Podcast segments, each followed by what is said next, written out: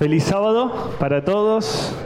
Lindo sábado primaveral, ¿sí? No hace ni frío ni calor. Está lindo para, para poder eh, estar juntos y compartir hoy un mensaje. Gracias también a las chicas que cantaron, allí también en la presentación, la oración, creo que todos hacemos parte de este servicio, también los chicos que están allá hoy eh, con toda la tecnología también, así que damos gracias a Dios por estar juntos. También saludamos a los amigos que nos están viendo eh, allí por, eh, por el internet, ya sea ahora o ya sea después. Aproximadamente estamos teniendo entre 400 personas aproximadamente que, que, ven los programas, que ven las alabanzas, las predicaciones, y está bueno, ¿no? Porque el mensaje llega a más de los que estamos aquí presentes, pero en especial eh, permítanme saludar a mi esposa que está viendo también, ella ya que pidieron algo, saber un poquito más, eh, bueno, saben que estamos esperando un bebé, ya va, por las 33 semanas de embarazo, así que nace el 19 de noviembre, supuestamente, lo que dicen, ¿no? Se puede eh, adelantar, pero el 19 de noviembre, y justo cae sábado, así que ese sábado no contarán con el pastor, el pastor estará en asuntos familiares pertinentes. pero estamos muy contentos, Chechi ahora está de reposo, justamente por unos dolores musculares que son propios del embarazo, eh, que, bueno, que tristemente le impidieron eh, hoy poder estar aquí también. ¿Sí? Hermanos, quiero que hoy podamos eh, meditar en la palabra de Dios eh, y poder yo compartirles algo que a mí me hizo muy bien, porque de eso se trata, me parece, ¿no? Cada sábado, poder compartir eh, aquellas cosas que a uno le impactaron, que a mí me ayudaron y hoy quiero compartírselas con ustedes. Hoy vamos, el título de la predicación es Tocando Fondo, ¿ok? Uno de los personajes, hoy vamos a hablar de uno de los personajes más peculiares de la Biblia, a mi criterio. ¿sí? Quizás usted pueda diferir, pero vamos a ver por qué. Uno de los personajes más raros. ¿Se les ocurre en algún personaje bíblico que por su vida sea raro? Peculiar. Hay muchos, ¿eh? Juan el Bautista, muy bien, tiene una vida peculiar Juan el Bautista, no es una vida convencional o normal. Pero no vamos a hablar de Juan el Bautista hoy. ¿Cómo? Balaam. No vamos a hablar de él, sí es peculiar, pero ya me están dando ideas para otras predicaciones. ¿eh? Saúl es peculiar, pero no vamos a hablar de Saúl. A ver, les voy a tirar una pista, pues. No creemos en la adivinanza. A ver. ¿Cómo? Raab no, no es Raab. Por ahí le escuché. Si yo les digo un gran pez. Jonás. Jonás. Y por ahí lo habían dicho, ¿eh? Por ahí lo habían dicho, yo me hice el sordo nomás para darle un poquito más de, intriga. Pero sí, de Jonás, hoy vamos a hablar de Jonás. Y, es uno de los personajes que a mí me gusta muchísimo, quizás con algunos yo ya he compartido eh, algo sobre él. Pero eh, me encanta, eh, me encanta cómo, cómo eh, manifiesta sus emociones, pero también cómo Dios lo conduce. Y quizás solemos limitar la historia de Jonás a ese gran pez, ¿no? Que quizás a veces se nos sale hasta ballena decirle, ¿no? La Biblia no especifica, dice que es un gran pez. Y de alguna manera termina siendo relegada la historia solo a la imagen del gran pez. Por ejemplo, si ustedes tienen Google, ahí en el celu, pueden buscar Jonás, Biblia. ¿Ok? Si no ponen Biblia, le va a salir cualquier Jonás. ¿Y qué le va a salir en las imágenes? ¿Sí? Pueden hacerlo, yo lo hice eh, en esta semana. Ponen Jonás y Biblia. ¿Qué es lo que te va a salir en, común en todas las fotos? La ballena o el gran pez. Solemos limitar tanto la historia de Jonás con eh, el simple hecho que lo demás queda relegado a simplemente una imagen o simplemente a lo del gran pez. Pero hay más en la historia de Jonás que solamente el gran pez. A veces pareciera que el gran pez se comió hasta el mensaje de Jonás. no solamente que lo tragó a Jonás, sino que todo el resto, bueno, viene a nuestra mente el, solo el pez, ¿no? Y no quiero decir de que esto está mal, simplemente es el énfasis que le hemos dado en la historia y que nos ha quedado grabado. Pero el libro de Jonás es un libro bastante interesante. ¿Y por qué? Yo me anoté algunas cosas para compartirles, que es un libro profético. ¿no? Habla sobre profecía, de paso, Jonás es profeta. Está centrado en la nación extranjera el libro. O sea, todo gira en torno a una nación, a un mensaje para una nación extranjera. Esto lo hace peculiar, porque todos los libros de la Biblia o otros profetas hablan sobre naciones extranjeras, pero no gira su mensaje en torno a una nación extranjera. En el caso de Jonás, sí. De paso, otro dato interesante, si ustedes leen el libro, el único nombre que se menciona es el nombre de Jonás. No hay otro nombre, solamente el de su padre, pero no, es un personaje secundario. Pero no se sabe quiénes son los marineros, no se sabe quién es el rey, cómo se llama el rey. No se sabe ni siquiera el, el rey del tiempo de Jonás, por ejemplo. Solamente el nombre de Jonás es lo que se menciona en el libro como este personaje. De paso, esto nos, nos hace dar cuenta de que el mensaje de Jonás gira más alrededor del mensajero que del propio mensaje. O sea, en todo el libro lo que vamos a ver es cómo eh, de alguna forma Dios con una lupa nos hace ver a Jonás más que su mensaje o que el mensaje que Dios le puso para dar.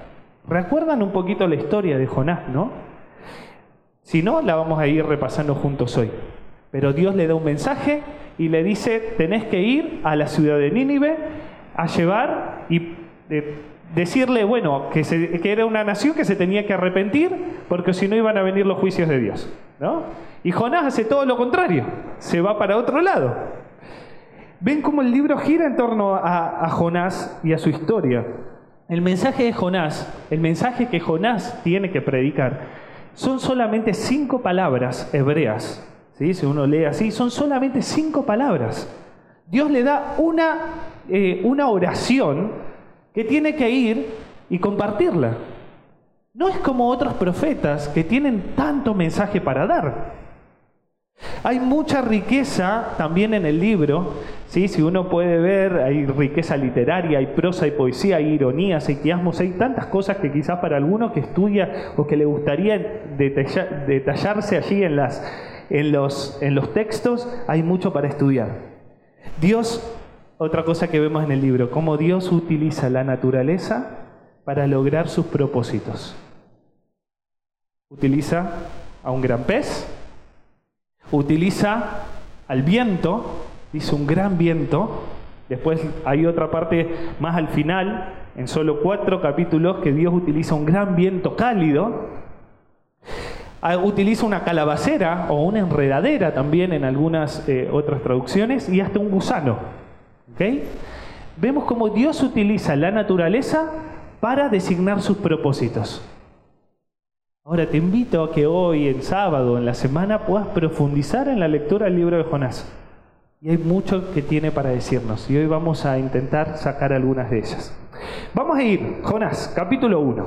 ¿sí? Quizás no vamos a ampliar en todas las cosas que hay en el libro, pero vamos a hacer una pincelada rápido. Jonás capítulo 1, versículo del 1 al 3. Ahí viene, dice, Jehová dirigió su palabra a Jonás, o en otras traducciones vino palabra de Jehová a Jonás, hijo de Amitai y le dijo, levántate y ve a Nínive, aquella gran ciudad, y clama contra ella, porque su maldad ha subido hasta mí. Pero Jonás se levantó para huir de la presencia de Jehová a Tarsis y descendió a Jope, donde encontró una nave que partía para Tarsis, pagó su pasaje y se embarcó para irse con ellos a Tarsis, lejos de la presencia de Dios. Bien, aquí está. El libro empieza como cualquier otro libro profético y vino palabra de Jehová. Después Dios da el mensaje. Y después, lo común de todos los libros de la Biblia, en especial cuando hablan sobre profetas, es que el profeta va y da su mensaje, ¿o no es así? Ahora, en esta ecuación de la historia, que parecería normal, o sea, hay una parte que no es normal. Jonás agarra y se decide ir. De paso, ¿quién era Jonás? El libro allí te dice que es profeta, pero ¿habla la Biblia acerca de Jonás? ¿Recordás? ¿Recordás a Jonás en alguna otra parte de la Biblia? Solamente hay un versículo que habla de Jonás. eh, en, el Antiguo Testamento. Y vamos a ir a segundo, el segundo libro de Reyes, segundo de Reyes, capítulo 14, versículo 25. Y ahí te dice, ¿quién es Jonás? Segundo de Reyes 14:25. ¿Sí? Si lo tienen allí, ¿alguien lo puede leer? Capaz Angie le voy a pedir. Segundo de Reyes, capítulo 14, versículo 25. Al mic, toma Angie. Vamos a leerlo juntos. Segundo de Reyes 14, 25. Jeroboam II recuperó los territorios de Israel que estaban entre el Hamac y el Mar Muerto, tal como había prometido el Señor, Dios de Israel, por medio del profeta Jonás, hijo de Amitai, profeta de Gad Hefer. Bien, ahí aparece Jonás. ¿sí? Jonás, como un profeta, dio un mensaje. ¿Cuál era el mensaje que Dios le había puesto a Jonás? De paso, Jonás era del reino del norte, ¿ok? Fue y profeta del reino del norte. Eh, profetiza que el reino del, del, norte en algún momento iba a recuperar tierra, ¿ok? Iba a recuperar límite. El límite perdido anteriormente en, los en el anterior gobierno o, de la, por los reyes anteriores, ¿no? Entonces, la profecía que da Jonás es una profecía bastante cómoda.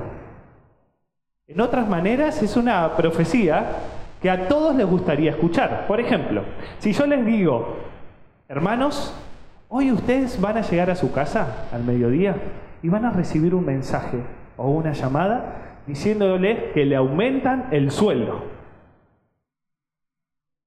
Amén. Amén, dicen. ¿Les gustaría recibir una algo así. Y después dice, ay no, este, cada vez que venga a predicar este pastor voy a ir, dice, para ver si le acierto.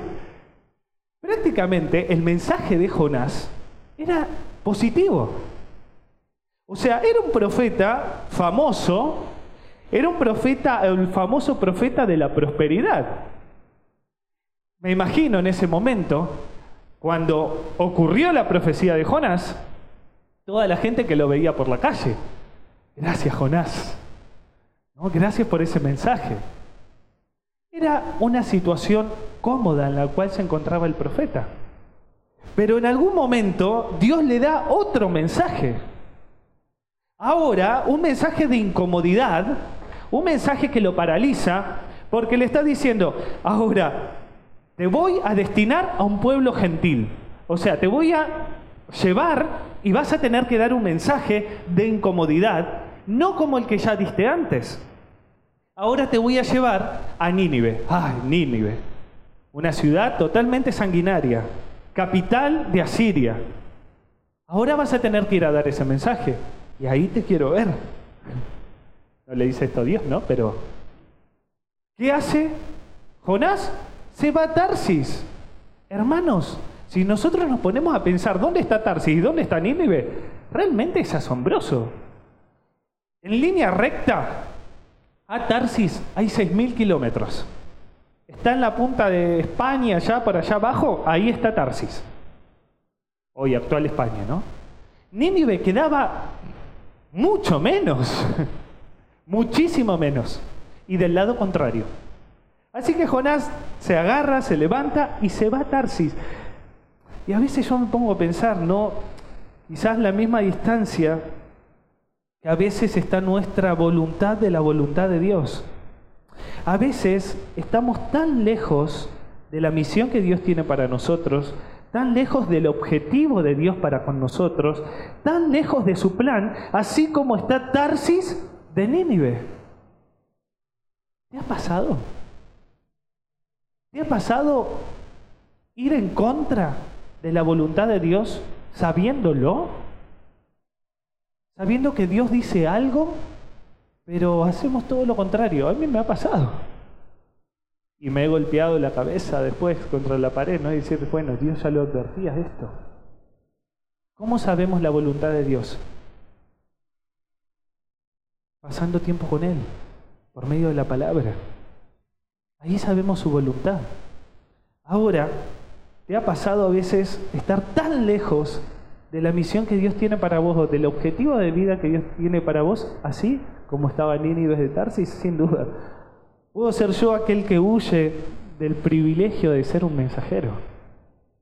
Ninguno de nosotros estamos exentos de repetir el mismo patrón de conducta. Ahora, otro detalle. El mensaje, ¿cuál fue el mensaje que Dios le da a Jonás? Levántate y ve. ¿No es así? Levántate y ve. Ahora, ¿qué hace Jonás? hace todo lo contrario, descendiendo. ¿Por qué? Porque desciende a Jope, desciende a Jope, después desciende un barco, después desciende a la bodega del barco, el versículo 5, después desciende al mar, el versículo 15, y hasta desciende al estómago de un gran pez. O sea, un mensaje de descenso. Todo lo contrario a lo que Dios le había dicho. Levántate, ¿Cuál es el deseo de Dios para vos y para mí? Levántate y ve. Pero a veces creemos que este no es el mensaje feliz para mí. Y vivimos en descenso. Vivimos en descenso cuando no prestamos atención al mensaje de Dios. Vivimos en descenso cuando nos apartamos de sus indicaciones, de su voluntad vivimos en descenso. Es el único camino, si nos apartamos de la voluntad de Dios, aunque cueste entenderlo, es el único camino, es el descenso, es marcha abajo. ¿Te sentiste alguna vez en el fondo? Pregunto, ¿te sentiste alguna vez en el fondo? ¿Y qué es estar tocando fondo? Es una experiencia personal donde de alguna manera tambalean los cimientos más fuertes. Sentís que esa situación te ganó la partida. ¿Te sentiste alguna vez tocando fondo? ¿Hay algún aspecto en tu vida que sentís la presión del descenso? Ir un poquito más específico. Quizás algún problema de salud que te tocó enfrentar o que estás pasando. Quizás sentís esa presión en alguna relación, quizás en un noviazgo, quizás en una desilusión. Quizás sentís ese descenso en tu matrimonio, donde empieza a haber más frialdad que amor, y donde cada vez parece que nos alejamos más. Quizás sentís ese descenso en tu carrera profesional, universitaria, o en tu búsqueda laboral. Quizás sentís ese descenso en tu fuerza de voluntad y decís, otra vez voy a intentar si siempre caigo en lo mismo. Siempre que intento, vuelvo a caer en tu asistencia a la iglesia. ¿Sentís ese descenso? Decís, bueno, me recuesta venir a la iglesia. Está bueno, hay que congregarse y es bíblico. Pero me cuesta, me cuesta venir. ¿Sentís ese descenso? En el duelo o en la pérdida. ¿Te ha tocado perder a alguien que amás? En tu esperanza, en tu futuro, en tu experiencia como papá o en tu experiencia como hijo. ¿Te ha tocado estar en el fondo en alguna situación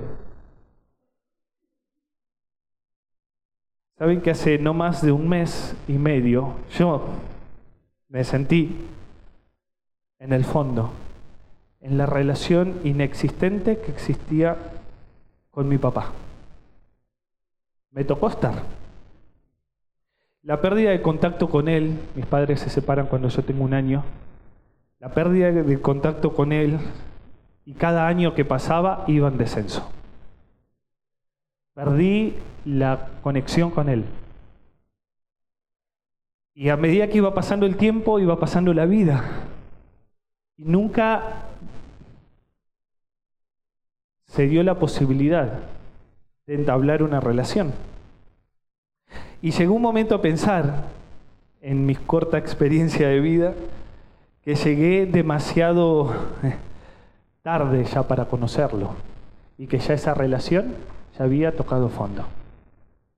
Hasta que un viernes a la noche, en un grupo de jóvenes, en un postpoint, estaba allí con, con este grupo y revisé en mi WhatsApp, no sé cómo llegué, pero llegó un número de teléfono que me habían pasado hace unos años atrás. Y era el teléfono de mi papá. Entonces, ahí dije, le voy a escribir. Yo ya le había escrito antes, pero nunca tuve respuestas. Dije, le voy a escribir y le voy a decir que es abuelo, porque va a ser abuelo. Le voy a escribir y le voy a contar. No le puedo negar el privilegio poder saber la realidad. Luego de muchos años, yo me hice muchas preguntas, como cualquiera. ¿Y por qué? ¿Y cómo? ¿Y cuándo? ¿Y qué? Y muchas de ellas no habían sido respondidas. Pero hoy ya no me interesaba tener respuestas de nada. Simplemente quería no negar la responsabilidad, perdón, no negar la oportunidad a, otra persona. Bueno, escribí el mensaje, sin respuestas aparentes, hasta luego de una semana que me llega la respuesta. Hola hijo. Este domingo me dice, él me, pasa la dirección de su casa. Uy, paradójicamente, 10 cuadras de la casa de mi mamá, allí en Berazategui. Decido ir porque justo voy a ver a mi mamá. Y bueno, voy a ver a mi mamá y me dio un miedo, temor, de ir a ver a mi papá. Entonces estaba en la casa de mi mamá y nada, y pasándola bien con, con mis hermanos, mi familia, que yo consideraba más mi familia fianzada, y en eso me llegó un mensaje de mi papá diciendo, vas a venir. Yo me agarró el miedo Cheche está viendo esto y sabe que empecé a transpirar. Porque por un lado sí quería, pero por el otro no. Me agarró un miedo y un temor y le dije a Cheche, me toma la mano y me dice, Alex, vamos. Ya me había visto Cheche en varias situaciones, yo planteándome estos interrogantes acerca de mi padre y acerca de quién y cómo y cuándo. Entonces Cheche me dice, vamos me acompañó. Llegué a la casa de mi papá con un montón de cosas, pero lo pude ver. Pude ver que me parezco, pude ver que no solamente me parezco, sino que tengo dos hermanos más.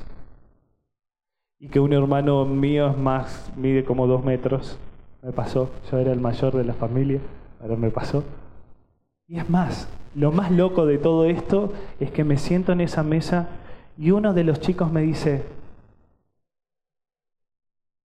que esto a mí me, me, me toca, me dice, Alex, yo te sigo por las redes. ¿Cómo que me seguís por las redes? sí, sí, te sigo en Instagram. Y sé esto, esto, esto y esto. Yo hermano me quedé frío. Me dice, ¿cómo, ¿cómo que me seguís? Sí, este es mi usuario. dice, y veo así el perfil. Claro. Y me dice, pero nunca te quise escribir por miedo o por temor.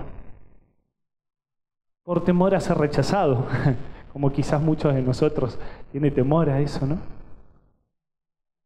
Hoy, luego de 28 años, puedo asegurar y puedo decir de que tengo una relación con mi papá. Algo que para mí estaba inconcluso. Algo que para mí estaba en el fondo. Cuando uno está en el fondo, falta el oxígeno. De paso, incluso unos buzos, los buzos, los que hacen buceo, dicen de que en el fondo del mar, una de las técnicas es hacer cuentas para que el compañero sepa que está bien, porque cuando falta el oxígeno, falta la claridad. Ya sea por falta de atención o por vivir en este mundo de pecado, Dios hace lo imposible por vos. Dios hace lo imposible. Para mí, la relación con mi padre era imposible. A veces, con buena intención, podemos hablar de la historia de Jonás. Incluso, eh, ¿hemos escuchado los cantitos que le cantamos a los niños sobre Jonás? ¿Alguien se los recuerda? Alguna maestra, no, todas las maestras se me fueron a la plaza hoy para ayudarme. Pero los cantitos tradicionales dice, vino un pez y se lo tragó. ¿Por qué? Porque Jonás no obedeció a la palabra de Dios. Ese es un, cantito más moderno, hay otros, ¿no? Pero generalmente pintamos que Dios fue el que le mandó el pez y lo castigó. Pero hermanos, el pez fue quien salvó la vida de Jonás.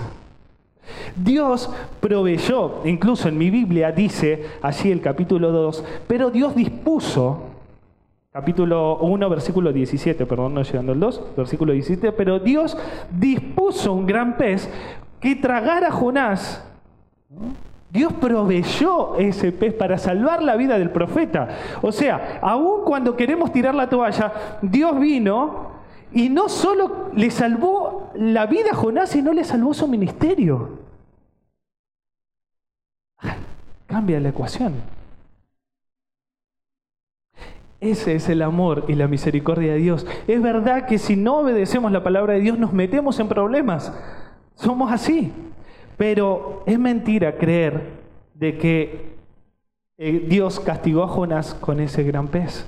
Dios lo salvó. Y ahí viene el capítulo 2. No vamos a ampliar, no hablamos de los marineros y demás, pero dice que Jonás allí cayó en sí, en el fondo cae en sí. Y allí ora. Interesante, no ora antes. Nunca oró a recibir el mensaje. No lo registra la Biblia. Solo ora allí, en el fondo. Solo ora allí en ese momento.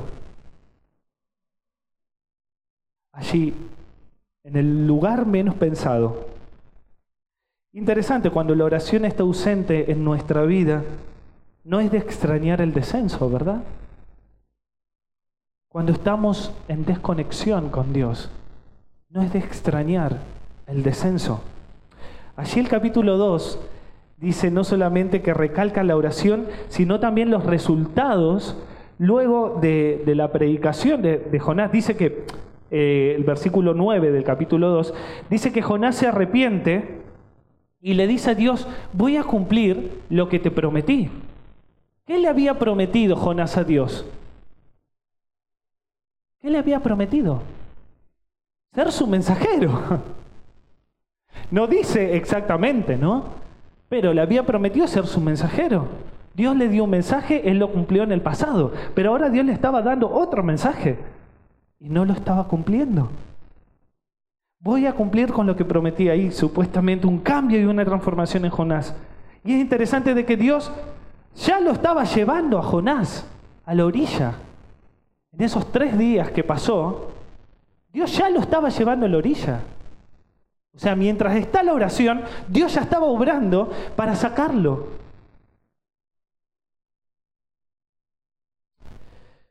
Jonás llega, da un mensaje que de paso, con tan solo cinco palabras, el versículo 4 del capítulo 3, ¿qué dice?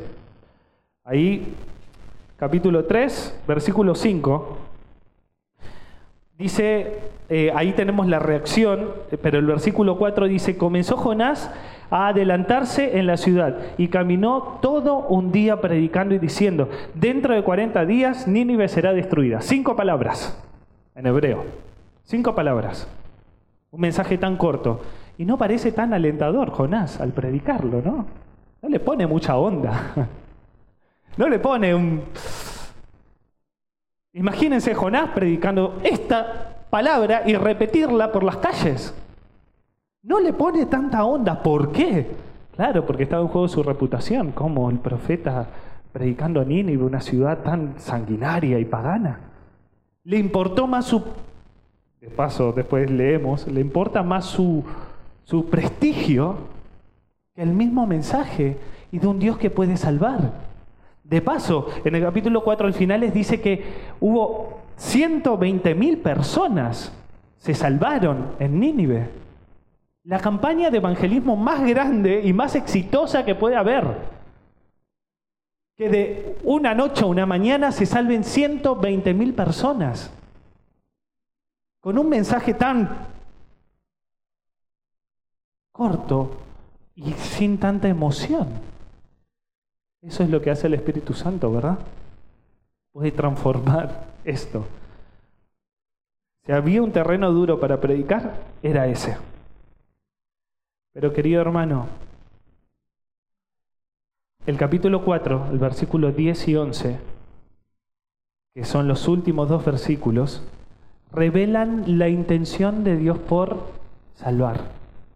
Y dice allí, después de este gran drama entre la calabacera y, demás, y que Jonás se queda contemplando a ver si Dios destruye la ciudad, si cae fuego del cielo y los consuma a todos, que de paso se enoja, un, alguien totalmente ambivalente en sus emociones, dice, dice que Dios le dijo, tú tienes lástima de una calabacera en la que no trabajaste, ni a la cual has hecho crecer, y que en espacio de una noche nació y en espacio de otra noche pereció. Y, sin, y yo no tendré piedad por Nínive, aquella gran ciudad, donde hay más de 120 mil personas que no saben discernir entre su mano derecha y su mano izquierda, y muchos animales. Y ahí termina el libro. ¿Por qué? Porque la nota tónica del libro es un Dios que salva y un ser humano que se resiste a ser salvado. Incluso Dios le pone las personas y los animales, incluso hasta los más vulnerables. Dios no tendrá misericordia. Allí en el enojo de, de Jonás, hasta sin sentido o poco convertido, donde un gusano interviene, que ahí está el verdadero héroe de la historia, solo el, gran pez, sino el gusano. Pero en, ese, en esa escena, vos y yo podemos ser instrumentos de Dios para salvar a otros que están tocando fondo. Dios salvó a Nínive, salvó a 120 mil personas, también salvó a Jonás, también salvó su ministerio, su vida espiritual. De alguna forma también, quizás de pasadita, salvó a los marineros del capítulo 2 y a tantos otros que quizás la historia no cuenta, pero necesita instrumentos que puedan ser justamente usados por Él y que quizás esos instrumentos han tocado fondo. Porque creo yo que cuando tocamos fondo, quizás entendemos un poquito más la misericordia y el amor de un Dios. Y quizás eso también forme parte del mensaje a contar. Dios te quiere usar, incluso cuando tocaste fondo. Hay esperanza para salir a superficie. Hay esperanza para salir. Querido hermano, que Dios te ayude, que Dios me ayude a poder salir y para poder dar un mensaje tan relevante como el de la misericordia y el amor de Dios a otros que también quizás están tocando fondo. Vamos a orar juntos. Querido Dios, gracias por tu mensaje. Gracias porque incluso en el peor momento, en las peores circunstancias, tú estás con nosotros y nos prometes salir a superficie. Señor, bendice a cada uno de mis hermanos. Tú conoces a detalle sus vidas. Ayúdalos para que puedan dar un mensaje relevante, un mensaje de fortaleza y de esperanza para otros. En el nombre de Jesús. Amén.